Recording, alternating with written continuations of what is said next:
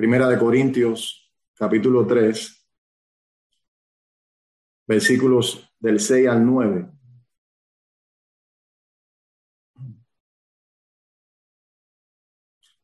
Ahí en Primera de Corintios leemos, escribe el apóstol Pablo, yo planté, Apolos regó, pero el crecimiento lo ha dado Dios. Así que ni el que planta es algo, ni el que riega, sino Dios que da el crecimiento. Y el que planta y el que riega son una misma cosa, aunque cada uno recibirá su recompensa conforme a su labor. Porque nosotros somos colaboradores de Dios y vosotros sois labranza de Dios, edificio de Dios. El tema que traemos para esta tarde es el crecimiento soberano de la obra del Evangelio. No hay doctrina más odiosa para el hombre natural y la falsa religión, desde luego, que la soberanía de Dios. La idea de un Dios que hace como quiere en todo cuanto ha creado es repulsivamente a la mente natural.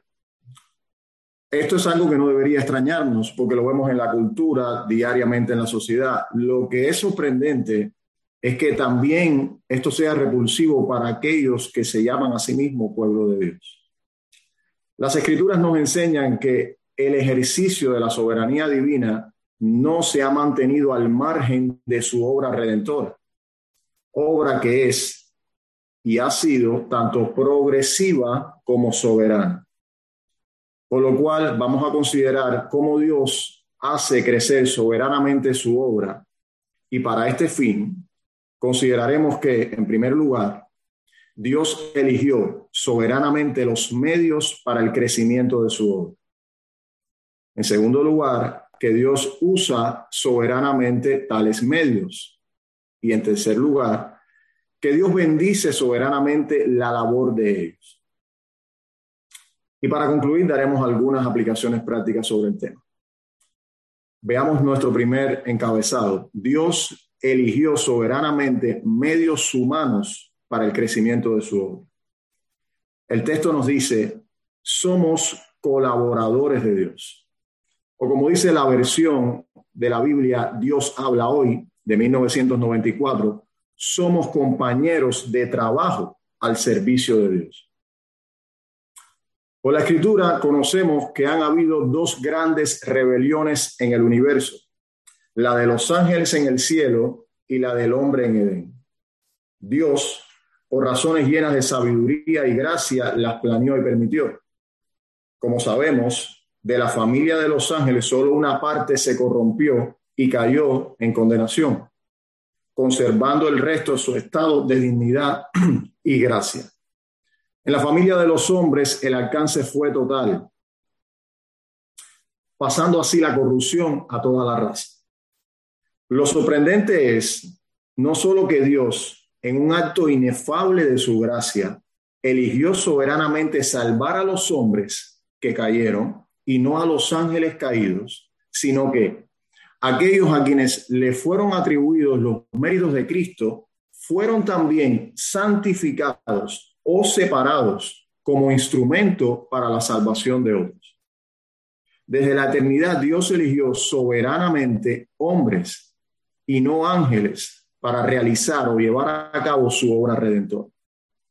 En la escritura vemos que Moisés, en quien fue notablemente tipificado nuestro Señor Jesucristo, fue un salvador temporal del Israel natural y un instrumento de Dios para sus propósitos redentores. Josué, quien también fue tipo de Cristo, condujo a la nación de Israel por el desierto y la introdujo en la tierra prometida. Y de igual modo, mediante David, Salomón y otros hombres santos que vemos tanto en el Antiguo como en el Nuevo Testamento, Dios proclamó la palabra de salvación a los hombres. Pero podríamos preguntarnos, ¿Por qué Dios hizo una elección así? ¿Por qué Dios no usó a los ángeles que no se contaminaron de pecado para anunciar las buenas nuevas de salvación en su Hijo? ¿Por qué no usar a los ángeles si son mayores que los hombres en dignidad y gracia? ¿Por qué usar a Pablos y a Apolos que tendrían que luchar contra la continua debilidad de su carne, más las influencias continuas de este mundo pecador? El hecho, mis hermanos, que nunca consideremos, o casi nunca, estas verdades es en mayor o menor medida porque nosotros mismos nos consideramos, aún inconscientemente, dignos de ser usados por Dios. Pero no hay nada más lejos de la verdad. Precisamente porque nosotros somos la criatura más indigna, es que Dios nos ha elegido soberanamente como recipientes de su gracia para compartir el Evangelio. Dios recibe más gloria por nuestra indignidad natural que por la dignidad de los ángeles. Dice un autor, la manera suprema en la cual Dios ha decidido glorificarse a sí mismo fue a través de la redención de hombres pecadores y ahora oigan, o ahora oíd. Y es por medio de la participación en ese plan redentor que los pecadores traen mayor gloria a Dios. Ahora bien, ¿cuál debería ser la actitud adecuada al considerar esta verdad? Sino la de asombrarnos y tener un sentido de humildad. Pregunto, ¿podemos ver la soberanía de Dios y el alcance y la profundidad de la gracia al elegirnos como medios para el crecimiento de su obra? Hemos sido hechos, hermanos, colaboradores de Dios. No perdamos nuestra capacidad de asombro ante este hecho, ni nos acostumbremos a ver este notable hecho extraordinario como, como ordinario. Pero ahora que hemos visto brevemente que Dios eligió soberanamente para el crecimiento de su obra, medios humanos, pasemos a considerar nuestro segundo encabezado, la manera soberana en que Dios usa estos medios. Dios usa hombres que cumplen diferentes ministerios en el crecimiento de su obra. Yo planté, Apolos regó, versículo 6. En las escrituras vemos que si ciertamente existía tanto en Pablo como en Apolos un amor sincero hacia el Señor y un celo santo para con su obra, también es de notar que el Dios soberano dispuso en ellos distintas funciones para ministrar aún a la misma iglesia, Corintios. Y esto es, en palabras del apóstol, según lo que a cada uno concedió el Señor. Pablo fundó esta iglesia en su segundo viaje misionero, por lo cual en otra ocasión les dice, porque aunque tengáis diez mil años en Cristo, no tendréis muchos padres, pues en Cristo Jesús yo os engendré por medio del Evangelio. Y esto precisamente era Apolos para ellos, un ayo, paidagogos en griego, vocablo del cual toma lugar el término en español pedagogo, era justo esta la función que Apolos ocupaba en esta congregación, la de instruir, la de enseñar, la de guiar mientras, mediante la sabiduría de las escrituras a los elegidos hacia un conocimiento más pleno y profundo del Salvador. De hecho, la palabra regó, que se usa para describir metafóricamente el ministerio de Apolos, significa dar a beber, lo cual también era su función. En Hechos 18 leemos de Apolos, y queriendo él pasar a Acaya, la cual estaba justo al lado de Corintios, solo lo separaba el mar Egeo. Los hermanos le animaron y escribieron a los discípulos que le recibiesen. Y llegando él allá, fue de gran provecho a los que por la gracia habían creído. Y así como en Pablo y en Apolos, es en la mayoría de los creyentes. Dios ha establecido soberanamente diferentes ministerios para el crecimiento de su obra. También la escritura declara, y aún nos puso Dios en la iglesia, primeramente apóstoles, luego profetas, los terceros maestros, luego los que hacen milagros, después los que sanan, los que ayudan, los que administran, los que tienen don de lenguas. Y aunque cabe aclarar que muchos de estos ministerios no están vigentes en el día de hoy, aparecen en las escrituras en parte para que veamos que ocuparon un lugar importante y necesario en la distribución de las funciones de la iglesia. También otro texto nos dice, y él mismo, Cristo, constituyó a unos apóstoles, a otros profetas, a otros evangelistas, a otros pastores y maestros, a fin de perfeccionar a los santos para la obra del ministerio, para la edificación del cuerpo de Cristo. Como vemos, Dios no solo elige medios humanos para sus fines redentores, sino también elige qué ministerio en específico le concede a cada uno de ellos. Mis hermanos, ¿qué debería producir este conocimiento en nuestros corazones? Bueno, primeramente debería traernos paz y contentamiento, pues aquel que elige nuestros ministerios o la manera en la que servimos en la iglesia, previamente nos ha elegido a nosotros. Con lo cual, podemos estar seguros que su elección no solo será hecha en amor, sino que será infinitamente sabia. Por tanto, no importa quién seas, si solo eres uno de aquellos que Cristo compró, tienes a tu disposición la misma fuente de virtud y gracia en Cristo y el mismo omnipotente Espíritu Santo que el más prominente de los hombres o mujeres de Dios. Del mismo modo, que no existe nadie indispensable en el cuerpo de Cristo, tampoco existe nadie desechable. Todos y cada uno formamos parte del gran engranaje redentor y estamos llamados a cumplir, cada uno según sus dones y funciones, el mismo propósito santo y santificador. El Señor ha dotado a su iglesia de todo lo necesario para este fin y así la escritura nos exhorta diciendo, que siguiendo la verdad en amor, crezcamos en todo aquel que es la cabeza, esto es Cristo, de quien todo el cuerpo, bien concertado y unido entre sí, por todas las coyunturas que se ayudan mutuamente según la actividad propia de cada miembro, recibe su crecimiento para ir edificándose en amor. Y si, como hemos visto, hay tantos recursos de la gracia a disposición del pueblo de Dios, Pregunto, ¿acaso podremos nosotros producir vida y, y proporcionar a la iglesia de Dios ese crecimiento que tanto necesita? Esta es la pregunta que nos conduce a nuestro tercer punto, el corazón de nuestro pasaje, la preeminencia de la gloria de Dios en su obra. Mis hermanos, declaramos y afirmamos que Dios exclusivamente y no el hombre es quien produce el crecimiento de su obra. Así que ni el que planta es algo, ni el que riega, sino Dios que da el crecimiento. Versículo 7.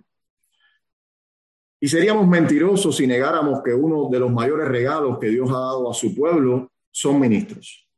Sería orgulloso decir que no necesitamos hoy más hombres como Ignacio, Policarpo y los primeros padres de la era cristiana, Alguien con razón dijo que el segundo siglo de esta era no fue de teólogos, sino de mártires.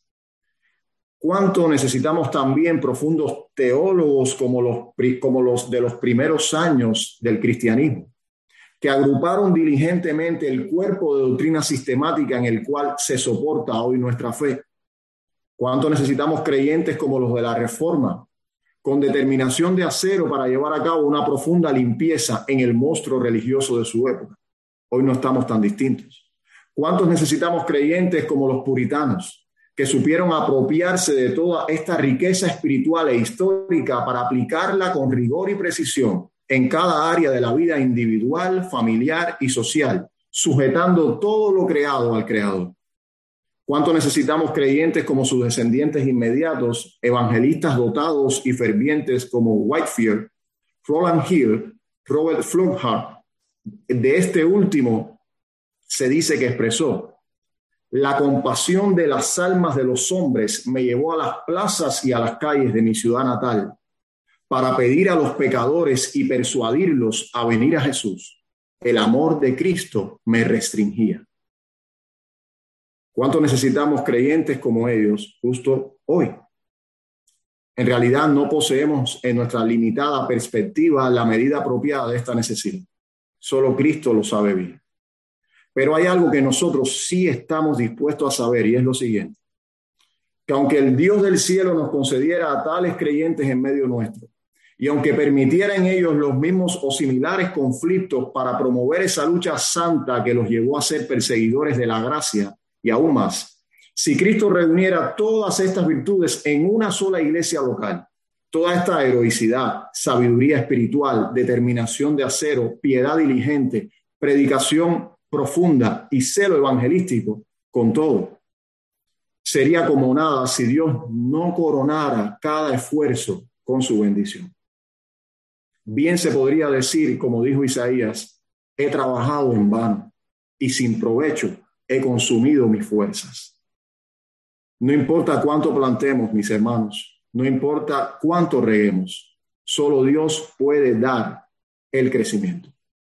Hay un terreno santo donde el hombre jamás podrá pisar y este es el de la salvación de las almas. Y esto es debidamente, y esto es fundamentalmente se debe a dos razones. La primera es que solo Dios y no el hombre sabe quiénes serán objetos de su misericordia. A sus ovejas llama por nombre y las saca. Juan 10.3. Cuando le preguntaron a Spurgeon por qué él predicaba tan vigorosamente a pesar de no saber quiénes eran los elegidos de Dios, contestó, si Dios hubiera pintado una línea amarilla en la espalda de aquellos que han sido escogidos, yo les presentaría a ellos el Evangelio. Pero Dios no hizo eso. Él me dijo a mí que predicara el Evangelio a toda criatura y todo aquel que cree puede ser salvo. Hasta ahí, mis hermanos, puede llegar la función del hombre. Pero nuestro glorioso Salvador no tiene esta limitación. Solo Él puede decir, yo soy el buen pastor y conozco mis ovejas. Todo predicador que conoce esta verdad es como Ezequiel en el valle de los huesos secos y secos en gran manera. Y a la pregunta de, ¿vivirán estos huesos? Dirá, Señor Jehová, tú lo sabes. Dios sí sabe quiénes serán herederos de la vida eterna, porque él mismo los predestinó. El crecimiento lo ha dado Dios. No importa cuánto se quiera pervertir esta verdad en los púlpitos de nuestros días. Está en la Biblia y debe ser proclamado. El fundamento de Dios está firme teniendo este sello. Conoce el Señor a los que son suyos. Muchos predicadores, como mencionamos, ocultan esta doctrina porque dicen que no se le llenará la iglesia. Quizás no se le llene la iglesia, pero se le llenará el infierno. La soberanía de Dios es total en el crecimiento de su obra. Él eligió la familia de los hombres y no la de los ángeles. Eligió el ministerio de cada obrero en su obra y solo Él puede bendecir ese ministerio para salvar a quien Él quiera salvar. Y la segunda y última razón que traemos es porque solo Dios tiene poder para regenerar y santificar. Una vez habló Dios, dos veces he oído esto, que de Dios es el poder. Salmo 62, 11. El puritano Thomas Watson escribió, los ministros llaman a las puertas de los corazones de los hombres. El Espíritu Santo llega con la llave y abre la puerta. O mejor, en palabras de nuestro Señor, porque como el Padre levanta a los muertos y les da vida, así también el Hijo a los que quiere da vida. Y también, el viento sopla de donde quiere y oye su sonido, mas no sabes de dónde viene ni a dónde va. Así es todo aquel que es nacido del Espíritu. Ambos textos resumen esta verdad y son de gran gozo para aquellos que las aman. La bendita y santísima Trinidad ha desplegado su poder para hacer lo que solo Dios puede hacer, dar el crecimiento en medio de su iglesia. Consideremos algunas aplicaciones prácticas a lo antes dicho. Mis hermanos, no solo a los pastores y a los predicadores, sino a ti también te ha llamado Dios para ser un medio para el crecimiento del Evangelio. Es común razonar de la siguiente manera. Yo tengo mi trabajo, el pastor el suyo. Conclusión, que prediquen los pastores. Falso como un castillo. Si bien es cierto que Dios ha establecido oficiales en su iglesia con propósitos específicos también lo es que Él no ha limitado a ningún creyente de participar en sus propósitos redentores. Cada uno de nosotros tiene una personalidad única, un radio de influencia y una experiencia de fe que compartir con los no creyentes. Whitefield se propuso no pasar más de cinco minutos con alguien sin predicarle el evangelio. Y quizá dirás, sí, pero Whitefield se propuso eso porque era un gran predicador. Considéralo a la inversa. Quizá Whitefield fue un gran predicador también porque se propuso eso. Por tanto, y como hemos visto, si Dios te eligió a ti como descendiente de Adán y no a los ángeles que cayeron y no a los ángeles que conservaron su dignidad para entregar este mensaje, busca el comunicarlo, anhela la ocasión y pelea contra las inclinaciones de tu carne para callarlo.